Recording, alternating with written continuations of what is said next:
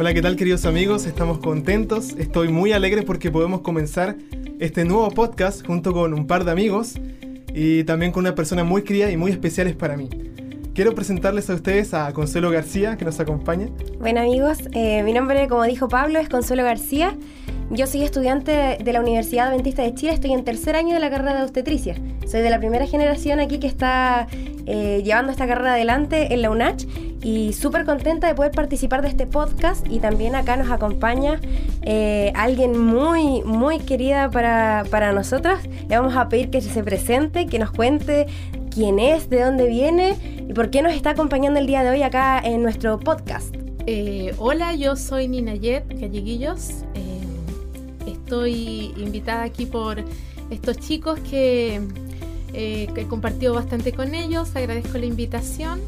Yo soy profesora aquí en la Universidad Adventista de Chile. La verdad que hago clases de Biblia, ha sido una experiencia extraordinaria porque estoy en contacto constante con jóvenes, compartiendo con ellos. Igual agradezco a Dios esto que hago, porque en realidad yo soy profesora de música, eh, esa es mi carrera, pero al casarme con un pastor, mi esposo es Sergio Celis, yo comencé a captar que la gente sufría muchísimo, me buscaban mucho por problemas y por situaciones muy difíciles, entonces decidí, em, me daba cuenta que quedaba corta con los consejos y orar por ti, entonces decidí estudiar algo que pudiera ayudar más, es una postítulo en orientación familiar, después otro en, orientación educacional y también estudié psicología de un postítulo en psicología del adolescente y de ahí me dedicaba a escribir, eso todo con el fin de ayudar. Entonces al final cambié mi rubro, ya no soy tan música y es por eso que he entrado en este mundo de ayudar y de estar cerca de la gente, dando consejos, algo así. por eso que, es importante, ¿eh? Sí, muy importante lo que usted nos comparte, ¿no? Bueno, yo me voy a presentar porque no me presenté muy bien al principio. Mi nombre es Pablo Medrano. Yo soy estudiante de la carrera de teología aquí también en la Universidad Adventista de Chile. Y bueno, hemos estado conversando con Consuelo, quien va a ser mi panelista principal, me va a acompañar en todos estos capítulos. Este es el primer capítulo. Y el podcast, ¿cuál es el nombre del podcast, Consuelo? Explícanos un poco. After Christ. Eh, el nombre de nuestro podcast, eh, podcast tiene que ver con que nuestra vida no puede ser igual después de conocer a Cristo. Exacto, después de conocer a Cristo nuestra perspectiva de la vida cambia, nuestros planes, sueños, todo da un vuelco completo, ¿no? Y es por eso que nosotros les quisimos poner ese, ese nombre. Y en este primer capítulo, bueno, nosotros de cariño le decimos a nuestra amiga, a nuestra hermana, ¿no es cierto? Tía Ninayet. Tía Nina, ¿no? Porque hay confianza, el cariño. Es una persona muy cercana acá en la universidad. Sí, exacto. Yo siempre cuando converso con alumnos, gente que la conoce a ella, siempre como que me dicen buenas cosas de ella. De hecho, ella tiene esa cercanía con las personas y por eso quisimos invitarla en este primer capítulo, que vamos a hablar de un tema muy importante que todos, todos hemos experimentado y hemos vivido en algún momento, que son las crisis de la vida. Este tema se llama De crisis en crisis. Y vamos a ir comentando un poco, ¿no es cierto? Y quiero leer un, primero que nada un versículo que se encuentra en Juan 16:33, que dice lo siguiente. Les digo todo esto para que encuentren paz en su unión conmigo. En el mundo ustedes habrán de sufrir, pero tengan valor. Yo he vencido al mundo. ¿Y por qué quería empezar con este versículo? Porque aquí Jesús nos da por sentado de que en este mundo vamos a tener sufrimientos, aflicciones, crisis, problemas. Y Jesús fue muy sincero al decirlo, porque Jesús fácilmente podría haber dicho, no, desde que me siguen después de Cristo, cuando tengan un encuentro conmigo, el camino va a ser de rosas. Pero no, Él dice lo contrario, van a pasar por crisis, por problemas, pero confíen en mí, yo he vencido al mundo. Ahora la pregunta es, ¿qué es una crisis? Y yo quería preguntarle a Consuelo desde su punto de vista, de la que, lo que ella piensa, ¿no? ¿Qué es una crisis para ti, Consuelo? Bueno, yo tengo 20 años y el mundo de las crisis para, para uno que está pasando de la adolescencia a la adultez es un poco confuso quizás eh, crisis para mí o para una persona de mi edad puede ser algo que nos desestabilice, como que rompa el esquema eh, de bienestar en el que nos encontramos.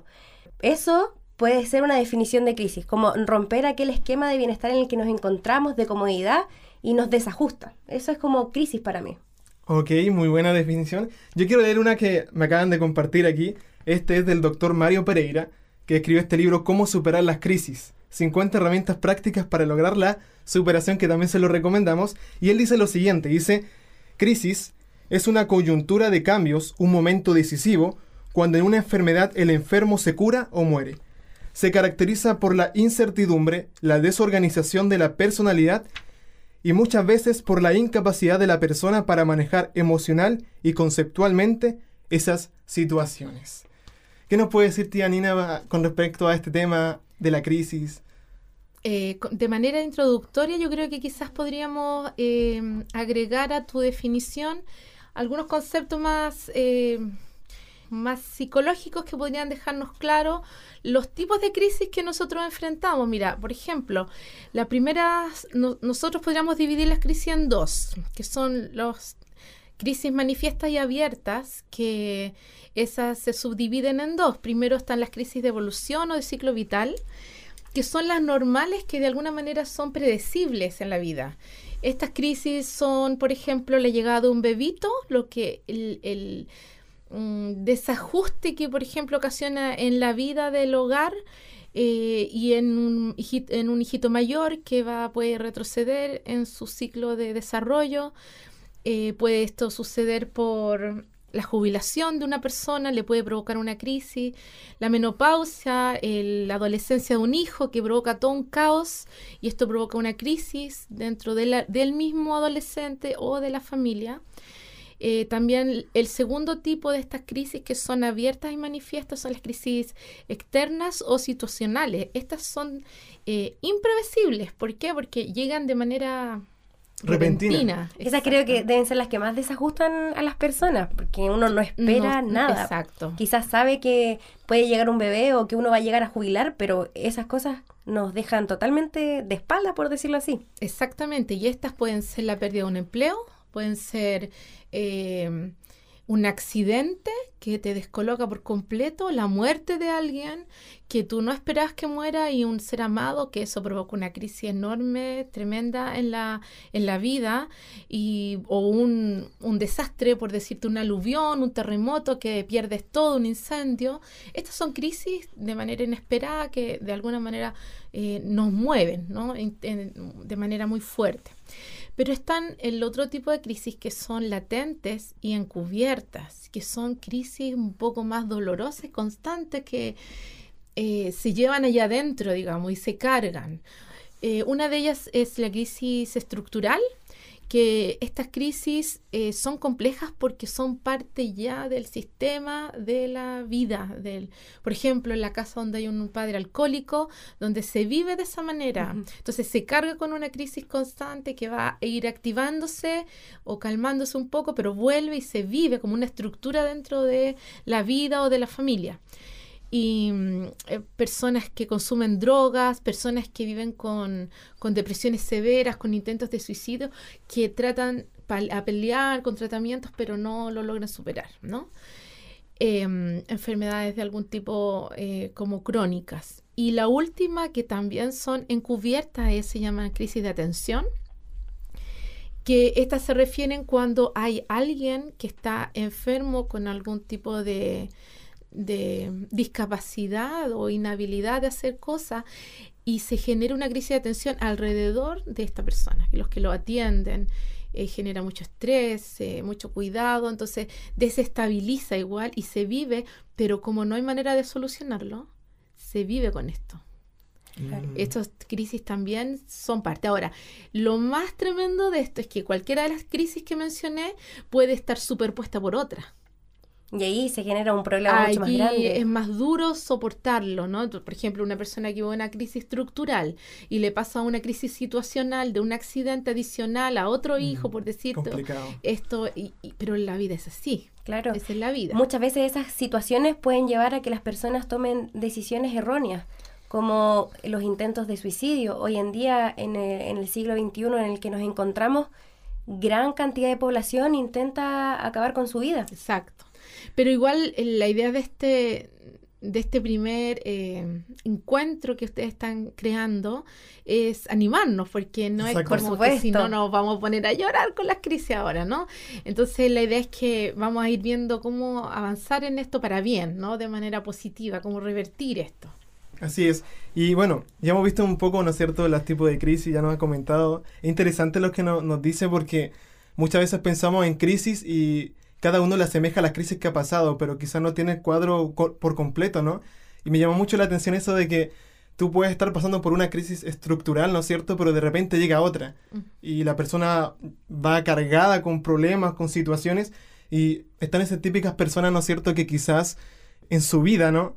Viven en crisis constantemente y como que están viviendo, pero están muertas, porque toda la vida es gris para ellos y ven todo de color negro. Entonces, ¿cómo podemos afrontar una crisis? Es la pregunta que me surge a mí, porque hay personas que reaccionan a una crisis de distintas maneras. Como decía Consuelo, algunos no encuentran esperanza, no ven solución, piensan en el suicidio, en quitarse la vida, pero hay otras personas que hemos visto, ejemplos quizás dentro de la misma iglesia, gente cercana, que ha vivido constantemente en crisis, pero siempre después de la crisis sale como, más fortalecido, como que nos preguntamos cómo puede soportar tanto esa persona si yo con mi problema ya estoy angustiado, estoy saturado, ¿no? Entonces, ¿cómo podemos, eh, tía Nina, pasar por esta crisis? ¿Cómo podemos afrontar las crisis de nuestra vida?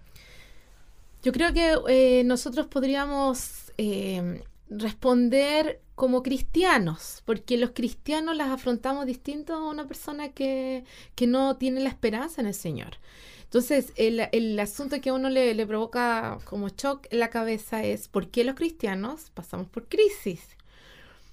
Pero son parte de nuestro crecimiento. Primero, entender que las crisis no son dadas por Dios.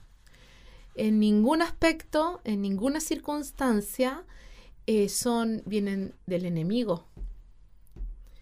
Y las crisis, em, al venir del enemigo, nosotros tenemos que aferrarnos a Dios para poder afrontarlas, ¿no? Porque esa es tu pregunta, ¿cómo poder afrontarlas? Este es un proceso complejo y yo creo que es un proceso que nosotros como seres humanos vivimos muy como pájaros. O sea, nos pasan las cosas, no, no, nosotros no nos detenemos a pensar que hay que ser tomar medidas intencionales para aprender y desaprender cosas que no nos ayudan a enfrentar las crisis. Y bueno, yo creo que de esto vamos a, vamos a ir hablando. Creo que muchas veces nosotros nos preguntamos, esto es algo que mi mamá siempre me, dice, hija, no te preguntes por qué, sino para qué. ¿Para qué? ¿Para qué? Siempre lo recuerda, no el por qué, sino el para qué. Por algo quizás nos está sucediendo esto hay que entender que el Señor permite algunas cosas para lograr algo finalmente. No es que Él mm. desee que nos pasen cosas malas, pero sino a través de esta crisis podemos igual sacar cosas positivas. Es que definitivamente en este proceso de las crisis eh, nosotros tenemos dos opciones. O vivirlas, vivir los problemas de manera intensa, porque nos golpean de manera intensa, y quedarnos atorados en eso, en ese problema, y no superarlo y queda un asunto no resuelto. Entonces se carga por años, por tiempo, por largo y vivimos ahí con el peso en el corazón de alguna manera. O tenemos la posibilidad, y más como cristianos, de frente a la crisis decir, voy a salir diferente. O sea, eso, yo empecé esto de una manera y cuando termine esta crisis yo soy otra persona y depende mucho de mis análisis, de mis pensamientos, de lo que yo escucho de los demás y lo que yo filtro de lo que los demás opinan en las crisis, es lo que yo le voy a ir dando sentido en el fondo. La crisis en sí es una cosa, pero la manera como yo la enfrente, como voy guiando los pensamientos, como yo voy dirigiendo a lo que yo quiero llegar, eso depende de mí, independientemente de las situaciones.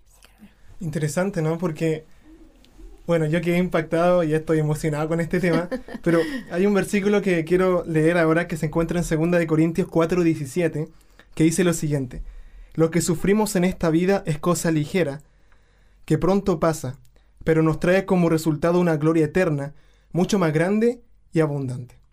Es una versión actual, no es cierto, del versículo, pero aquí el apóstol Pablo en simples palabras nos está queriendo decir de que las aflicciones del mundo presente, lo que pasamos, tienen un propósito. Y es lo que también decía Consuelo justamente con usted.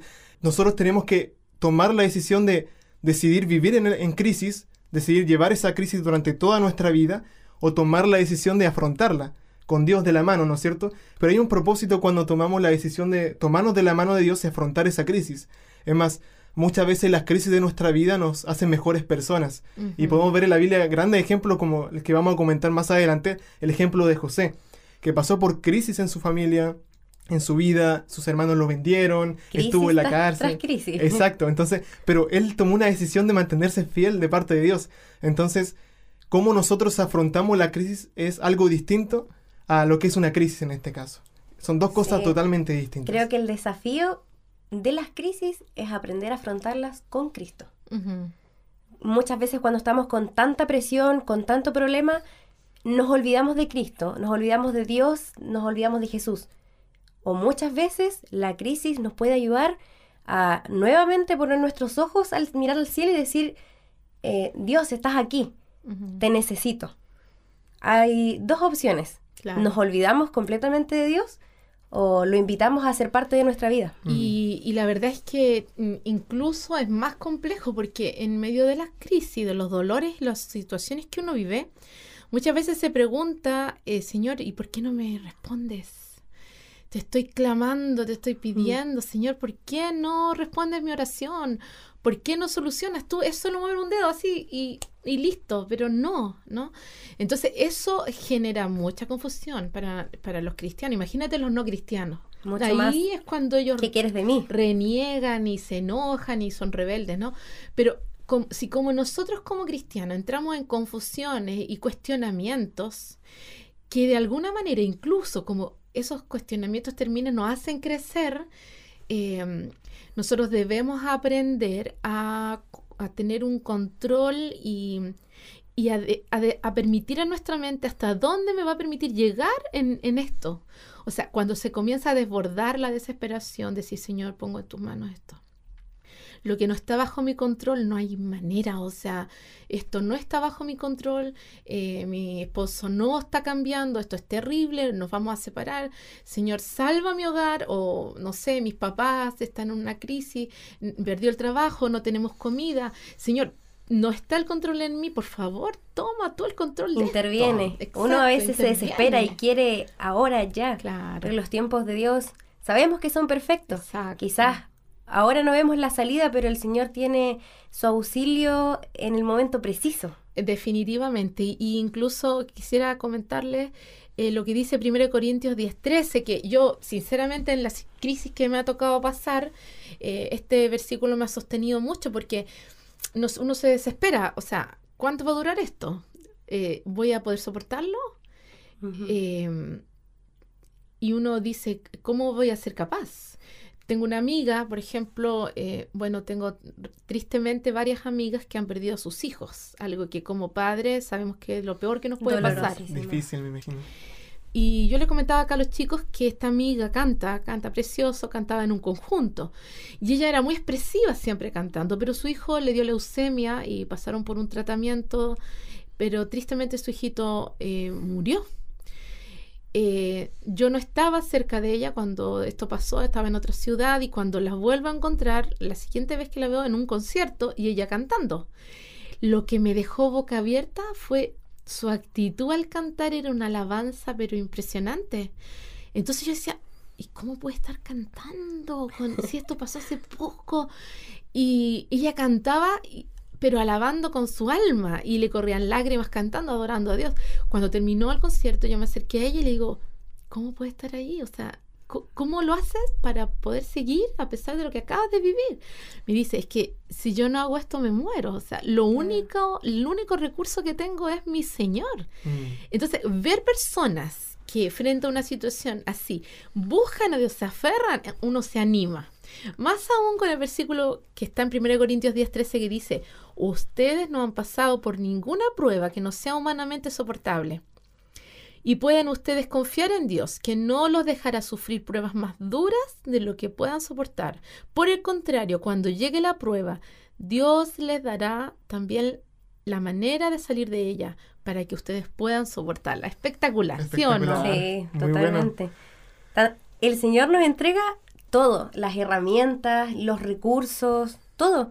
Si estamos pasando por eso, yo creo que ya con este versículo que acabamos de leer no podemos tener dudas en el Señor. No, y, y si a veces mis fuerzas flaquean, yo no sé si a ustedes le han flaqueado la fuerza al Sí. punto de, Sí. de que uno se cae al lado de la cama y es- es como que ya se derrite poco El menos. llanto amargo. Exactamente. Sí. Mm. Tú dices, Señor, no puedo más, pero el Señor te está diciendo, yo no te voy a dar algo que no puedas soportar. Por lo tanto, si estás ahí, es lo puedes soportar, yo te estoy puliendo. Tú vas a salir diferente, tú tienes que buscarme. Entonces, esos procesos espirituales son muy personales. Nadie los puede vivir por ti. El asunto es las decisiones de búsqueda a Dios en medio de las crisis. Mm. De hecho, cuando yo me ponía a pensar en este versículo, eh, yo antes de, de, que comenzara todo esto, ¿no? Y estaba seleccionando los versículos y me vino a la mente también este, yo me ponía a pensar en mi experiencia, porque bueno, la tía Nina conoce un poco más de, mi historia, ¿no? Pero yo también he pasado por muchas crisis en mi vida, en muchos aspectos, y creo que al igual que todos, ¿no? Pero este versículo, cuando yo lo leí, me marcó y me dejó intrigado, me dejó pensando, y también me dio esperanza, me dio seguridad, porque dice que las pruebas que yo estoy pasando en este momento tienen una salida las pruebas que yo estoy pasando es porque yo las puedo afrontar, porque Dios no me va a dar algo que yo no pueda soportar. Entonces quizás alguna persona nos, esté escuchando en estos momentos y diga, ya no tengo fuerzas, ¿por qué Dios me envía esto? ¿Por qué me pasa esto? ¿no? Entonces, eh, a veces el proceso se hace tan, tan, tan largo, tan difícil, que nos preguntamos hasta cuándo. O la pregunta, ¿no es cierto?, ¿cuánto tiempo debe durar ah, una crisis? Y ahí también viene otra, otro versículo que tenemos aquí anotado, que es el Salmo 35, que quiero pedirle a Consuelo que lo pueda leer. Sí, Salmo 35 dice, porque su enojo dura un momento, pero su buena voluntad toda la vida. Si lloramos por la noche, por la mañana tendremos alegría. Amén, ¿no cierto? Por la mañana tendremos, alegría. O sea, puede, puede ser que un día esté oscuro, que un día tengamos muchos problemas, muchas dificultades, pero va a terminar en un momento. Ahora, depende de nosotros, y volvemos a repetir el mismo punto, ¿no? Depende de uno decidir si quiere seguir viviendo en esa crisis o quiere afrontarla, quiere tomarse de la mano de Dios, aferrarse de Cristo y afrontar la situación. Entonces, a mí me llena de esperanza realmente porque yo tengo una crisis, Consuelo tiene una crisis, la tía Nina tiene una crisis, todos tenemos una crisis, un problema, algo que nos, que nos dificulta, ¿no es cierto?, en el día a día, pero tenemos la esperanza de que esa crisis no nos va a destruir, porque Dios también nos da la salida juntamente con ello. Quiero leer una cita del deseado de todas las gentes que cuando la encontré, cuando la leí, estaba pasando yo por una crisis personal. Y hasta el día de hoy la recuerdo y me marca. Dice así, no se exhala un suspiro, no se siente un dolor, ni ningún agravio atormenta el alma sin que también haga palpitar el corazón del Padre. Dios se inclina desde su trono para oír el clamor de los oprimidos. A toda oración sincera, Él contesta, aquí estoy. Levanta al angustiado y pisoteado. En todas nuestras aflicciones, Él es afligido. En cada tentación y prueba, el ángel de su presencia está cerca de nosotros para librarnos. Hermosa, qué lindo, ¿no? Sí. No hay dudas, el Señor siempre está con nosotros. ¿Cómo dice al inicio? ¿Puedes repetir el inicio?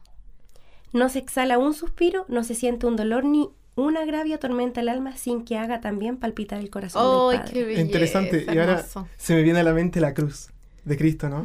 ¿Por qué? Porque si hay una persona que nos entiende, como dice esta cita, Jesús, porque Él pasó la mayor crisis de todos. Sí. En esa cruz, ¿no? La agonía física, mental, quizás psicológica. La carga del pecado de toda la humanidad. Yo me imagino muy fuerte. cómo nuestros pecados destruyeron a Cristo y cómo Él aún así nos amó y decidió morir por nosotros. Entonces, eh, realmente yo siento que, como dice esta cita, ¿no? nuevamente vuelvo a repetirlo, si hay una persona que nos entiende y que entiende nuestro dolor, nuestro sufrimiento, es Cristo. Y lo entiende al 100%. Sí. Muy, muy impresionante. muy, impresionante. Y la tía Nina tiene un testimonio muy bonito que también lo ha compartido en uno de sus libros que escribió, que, a nosotros también nos impacta, ¿no es cierto? Y también lo contó en una clase a Consuelo, a Consuelo lo, lo pudo escuchar, ¿no? Que es un episodio en su vida que fue una crisis inesperada, ¿no? Que, que quizás ella no, no pensaba que iba a pasar, pero pasó. Sin embargo, ella eh, yo le digo la especialista en crisis, porque eh, ha tenido muchas crisis, pero aún así podemos ver en su vida, junto con Consuelo, eh, su testimonio que nos impacta y nos inspira a nosotros los más jóvenes. Yo le digo, más que una crisis, un testimonio de vida. Un testimonio de vida, exacto. Gracias, ustedes que me quieren. la gente la va a terminar queriendo también como nosotros. sí, exacto. Y queremos preguntarle que nos pueda contar un, parte de su testimonio, de esto que estamos conversando. Bueno, esto nos sucedió hace ya varios años, pero la verdad es que saben que de esta experiencia que pasamos como familia, nosotros todavía sacamos, eh, yo creo que todavía nosotros estamos recibiendo eh, las consecuencias ¿ah? de, lo que vimos. Bueno, eh, nosotros habíamos sido trasladados acá a vivir a, a, a, Chillán, llevábamos dos semanas, entonces donde vivíamos no nos conocían, la verdad, las personas. estábamos viviendo alejados de, del campus de la universidad y estaba esperando yo a mi hijo que regresara del colegio y gritan en la puerta, empiezan a gritar, ¿no? a golpear la reja, pero con mucha intensidad, y golpeaban y gritaban. Eh, señora, señora, atropellaron a un niño, eh, hay alguien ahí, atropellaron a un niño, ¿es su hijo? ¿Será su hijo? Entonces yo salté, corrí, salí, pero de la, de la casa, que era un pasaje hasta la calle, digamos, había como como más de una cuadra, entonces yo corría con el hombre a mi lado. Yo le preguntaba, ¿está vivo? ¿El niño que usted dice está vivo? Y el hombre no me respondía. Claro, después de, todo lo que pasó, él me decía que pensó que sí estaba muerto, entonces por eso no me respondía. Y yo me empecé a afirmar de él porque yo decía, y, yo empecé a pensar, si esto es verdad, es mi hijo, porque no sabía, eh, Señor, sosténme.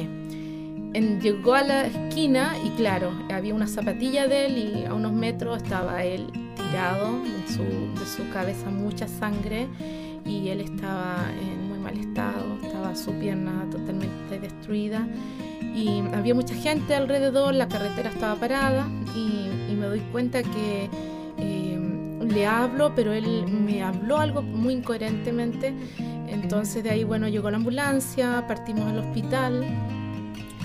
Eh, la primera atención no fue la debida. En pasaron cosas impresionantes. De, de, alguna manera el Señor contesta, porque cuando mi hijo aún estaba tirado en el suelo, yo me paré y dije, eh, alguien vaya a mi casa, traiga el celular, tráigame zapatos, que yo salí corriendo sin zapatos, eh, tráigame un chaleco, cierre con llave, traiga la llave, di un montón. Órdenes y, y tras y, órdenes. Y no conocía absolutamente a nadie. Y confiaron. Y yo ni siquiera pensé si confiaron, no, o sea, yo solo dije y alguien corrió, me trajo, entonces llamé a mi esposo, le digo, al hijo lo atropellaron, vamos en la ambulancia, nada más porque no quise preocuparlo y tampoco era tan consciente de todo, era, es que cuando las crisis fue te muy llegan rápido. así, Sí, no piensas pues. Entonces mi esposo llamó a un amigo que fue el, la vía que Dios usó para, para todo lo que voy a comentar rápido. Bueno, llegamos al hospital, la atención primaria, como dije, no fue de la mejor lo que hizo que mi hijo se fuera poniendo peor cuando estaban en los rayos, eh, haciéndole la, los exámenes. Eh, mi hijito perdón, comenzó a perder eh, sus signos vitales y este amigo nuestro que enfermero que estaba allí con nosotros comenzó a darse cuenta de lo que pasaba y él empezó a gritar. Eh, en ese momento también llegó el hombre que lo atropelló a mi lado, que una, fue una, una, situación muy fuerte porque el hombre se acerca a mí y, y, en vez de él ayudarme o darme palabra de consuelo, él lloraba y me pedía perdón y se desesperaba, se tomaba mi ropa como clamando perdón. Pero pasó algo que, entre paréntesis, aquí es lo primero que pasó extraño a mí. ¿ah? Porque si ustedes ven las noticias, cuando alguien le atropellan al hijo o eh, cualquier tipo, ¿cómo actuamos? Mal. Agresivo, Sí. una patada, un combo, no sé. de aquí. Sale, maldito, te voy a demandar, tú me las vas a pagar. Pero yo abracé a ese hombre porque esto, esto no lo planifiqué, no dije, ay, yo voy a ser así buena. No, yo abracé a ese hombre y le dije, tranquilo, mi hijo va a estar bien. Es que puede que muera. No, mi hijo va a estar bien. Y yo le daba calma al hombre. Bueno, de ahí me ayudaron a sacarlo, los carabineros igual, lo tomaron, se lo, lo alejaron. Y de ahí mi hijo empezó a, a, perder los sentidos, entonces lo tomaron, lo llevaron a una sala de reanimación. Y mi amigo me dice a mí, sabes que el niño está muy mal y puede que lo pierdas. Entraron en esa sala, se cerró esa puerta y yo me quedé parada ahí. Y eso fue terrible, porque le empezaron a hacer eh, la, reanimación. la reanimación. Entre paréntesis, para los que saben de salud, son 40 minutos hasta que se da por muerto a una persona. Sí. Eh, a mi hijo le estuvieron haciendo 20 minutos y el niño no reaccionaba. Y en ese proceso vi la mano de Dios de muchas maneras. Yo estaba allí, eh, algunas personas que se enteraron, porque increíble, se enteró mucha gente de, de la universidad, amigos, algunos amigos, y gente incluso que como acabábamos de llegar no conocía a otros. Cuando yo salgo, me toman y me sacan del hospital, entre que mi hijo estaba dentro, y afuera del estacionamiento del hospital habrán habido como unas, no sé, entre 40, 60 personas en círculo, en todo el estacionamiento orando, orando, orando, así clamando. Cuando yo veo eso, entre que me traen a mi hijita, mi mamá me acerca a mi hija y, veo la oración intercesora. O sea, si ustedes se dan cuenta, aquí estaba Dios, ¿me entienden? Entro nuevamente después que oraron eh, y mi hijo no salía. Luego sale el médico y dice, mire, logramos salvarlo. Pero vamos ahora a tener que pasar por muchas cosas y a empezar una operación en un, rato más. Claro, vamos a hacer un escáner. Hay fracturas, tiene múltiples fracturas de cráneo, de su cuerpo está quebrado completo y tenemos que hacer la primera operación ahora en un, en un rato más. El panorama no se veía para No, nada. no, bien. no. Saben que a las dos horas de esto mi hijo recuperó la conciencia y me hicieron entrar donde lo estaban cosiendo la cabeza porque tuvo una muy rota su cabeza. Llegaron pastores de la universidad a estar conmigo allí. Mi esposo estaba en Santiago, así que él no estaba conmigo. Y entre que él venía de vuelta de viaje, eh, estos pastores estaban allí adentro y aquí pasó algo espectacular, que es lo que yo digo que hasta el día de hoy nosotros nos toca. Cuando lo están cosiendo, mi hijo me di cuenta que empezó a ser coherente. Entonces lo están cosiendo y mi hijo me decía, mamá, ¿qué pasó? Entonces yo le dijo, hijo, tuviste un accidente, pero tú estás bien, hijito, no te preocupes, todo bien. Entonces me dice, mamá, ¿me puedes contar cosas bonitas? Y yo empecé a captar que sí estaba bien, ¿no? Porque eh, eh, ya no había incoherencia, entonces le empecé a tratar de hablar y me dice, mamá, tú sabes que yo voy a salir de esto y yo voy a servir al Señor, porque si me está salvando, él tenía en ese momento 12 años, un niño que podríamos decir súper niño chico, pero él decía, mamá, yo voy a ser pastor. Entonces yo miro a los pastores que estaban parados aquí, estaba la enfermera haciendo la, cura- la, la- la- estaba cosiendo, los pastores ahí, y yo abro mis ojos como diciendo, no es el momento de hablar de profesión. Entonces mi hijo dice, mamá, yo voy a ser pastor, yo voy a servir al Señor, yo voy a vivir para Él. Entonces yo, mi corazón como mamá, él fue muy lindo, ¿no? Bueno, mi hijo de ahí, él pasó por mucho, pasó cuatro operaciones, eh, rehabilitación, fue dura, y quiero acá detenerme en un detalle que cuando nosotros estamos en una crisis es muy dolorosa. Muchas veces uno es como fuerte para enfrentarla en el sentido que voy bien, voy bien, yo puedo, yo puedo. Y hay gente fuerte, Sí. Por temperamento fuerte, que lo, lo logra. Hay personas más débiles, que por temperamento son personas más débiles o por los golpes de la vida, ¿no? La toca más duro. Exactamente, entonces son más débiles. Pero yo quiero mencionar un detalle. Mira, él pasó mucho tiempo sin moverse. Estuvo un mes sin poder mover solamente su cara, sus ojos. Él estaba total, había que mudarlo, ¿no? Fue muy, muy doloroso. Entonces, él, cuando le dan el alta que él podía moverse y pasar a una silla rueda, yo dije, wow, aquí ya, bien, por fin, vamos a, ¿no? Ya conseguimos la silla de rueda y llegó el día. Entonces, yo neciamente puse la mesa sin pensar, ¿no? Puse la mesa dije, primer día va a almorzar en la mesa, primer día que se va a mover, esto es como, wow. Saben que el niño, mi papá ya venía haciendo algunos ejercicios con él, que mi papá me vino a ayudar, como él trabaja en el área de salud, estuvo apoyando y le hacía ejercicios para que él empezara a tener movimiento. Pero el sentarlo a la silla de rueda fue terrible. Eran gritos de dolor de mi hijo. Duró 10 minutos y tuvo que volver a la cama. Saben que ahí yo me desmoroné. Porque cuando tú estás en la crisis estás muy sensible. Sí. Entonces si te viene otra cosa, te desmoronas. Claro. Y más aún cuando hay gente que te está diciendo cosas dolorosas, como por decirte, ¿no será que usted hizo algo mal? ¿Pecó? O cosas así. Entonces, ay, ¿me entiendes? Cuando te cuestionan Sí. tu fe. Sí. Bueno, Y- termino diciendo lo siguiente. Mi hijo se recuperó. El hombre que lo atropelló por ver la actitud de nosotros de apoyo se bautizó. Amén. Su familia se convirtió. Mi hijo está estudia Amén. teología, él cumplió su sueño, está sirviendo con todas sus imperfecciones y debilidades, sigue en esta lucha. Él ahora está en Hong Kong en un año de misionero, tratando de servir a Dios, en Asia aprendiendo un montón. Entonces, de la crisis yo veo, claro, bendiciones mal, finalmente. muchas bendiciones. Muchas bendiciones.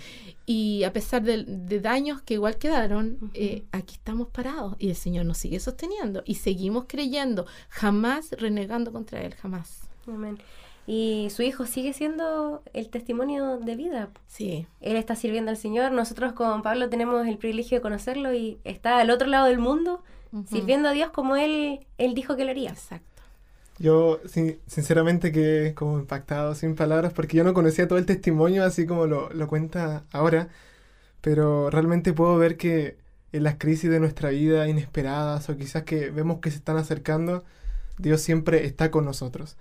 Saben que nos va a faltar mucho tiempo porque hay mucho que hablar. Sí. Pablito, mira, yo quisiera decir algo sí. Para nosotros, las personas cristianas, si queremos preguntarnos cómo afrontar una crisis y cómo tomarla bien, lo que yo le comentaba a los chicos era que nosotros deberíamos mantener una vida de constancia en Cristo. Constanza. Porque al permanecer en el Señor, en los buenos momentos, porque también la vida no es pura crisis, o sea, Exacto. también tenemos súper buenas etapas. Eso es verdad. Pero en la constancia de los buenos momentos y nuestra eh, cercanía y, y conocimiento de un Dios cercano, amante, nuestra relación diaria, oración y, y amor por Dios, eso nos va a hacer que cuando la crisis venga, no estamos tan mal parados. Ahora vamos a estar un poquitito preparados. Tomados de la mano del Señor. En cambio, si nosotros estamos débiles, no estudiamos la Biblia, no oramos, no buscamos al Señor y en, la- en los momentos buenos nos relajamos y vivimos, cuando vengan los momentos malos estamos totalmente débiles. Mm. Entonces, es muy importante saber que en las buenas etapas uno necesita tener constancia y permanencia en Cristo. Eso es verdad. No sé si Consuelo quieres agregar algo antes de terminar. Bueno, dijimos que íbamos a hablar sobre José. Sí. Un breve resumen. Ya, resumen, Eh, resumen. Lo vamos a resumir para no dejar ahí como que no dijimos Sí. lo que íbamos a hablar. Eh, todos conocemos la historia de José, no hay para qué contarla. José es uno de los personajes que están mencionados en la Biblia que más crisis sufrió, una tras otra y una tras otra. Pero vemos la mano protectora del Señor en todo momento en su vida. Eh, sabemos que no fue el plan de Dios de que él fuera vendido como esclavo, de que la mujer de Potifar eh, quisiera acostarse con él, de que él fuera llevado a la cárcel, pero sí lo que era el plan del Señor es que él pudiera salvar a su pueblo. Exacto. Quizás a través de las crisis que tuvo que sufrir José, eh, también fue el medio para que él llegara allí, pero nunca, nunca, que quede como claro en nosotros, en nuestros corazones, nunca es la intención de Dios el que nosotros pasemos por crisis. Exacto. Él Sí. va a utilizarlas, sí, pero nunca va a ser la intención de Él que las pasemos. Y José tuvo que ir tomando decisiones en las crisis de servir a Dios o no. Y son las mismas decisiones que tenemos que ir tomando nosotros. Ahí está el libre albedrío de Dios. Claro. Entonces, nosotros en las crisis vamos tomando decisiones, cómo vamos a ir avanzando. Si avanzando, buscando soluciones, haciendo cambios en nuestra vida, eh, buscando ayuda a las personas adecuadas. Claro, José pudo haberse echado a morir, por decirlo así, pero toda la gente que estuvo con él vio algo distinto. Y eso era el, el amor y el poder de Dios. Así es. Terminar con este texto, Juan 16, 33. Les digo todo esto para que encuentren paz en su unión conmigo. Eso es lo que dijo Jesús. En el mundo ustedes habrán de sufrir, pero tengan valor. Yo he vencido al mundo. Muchas gracias, tía Nina, por acompañarnos. Gracias, Consuelo, Sí. también. Y solamente decir que si estás pasando por una crisis, aférrate de Cristo, tómate de su mano, porque la crisis con Cristo va a ser una gran bendición. Que No- Dios lo bendiga. No serás el mismo. Así es. Nos vemos. Gracias.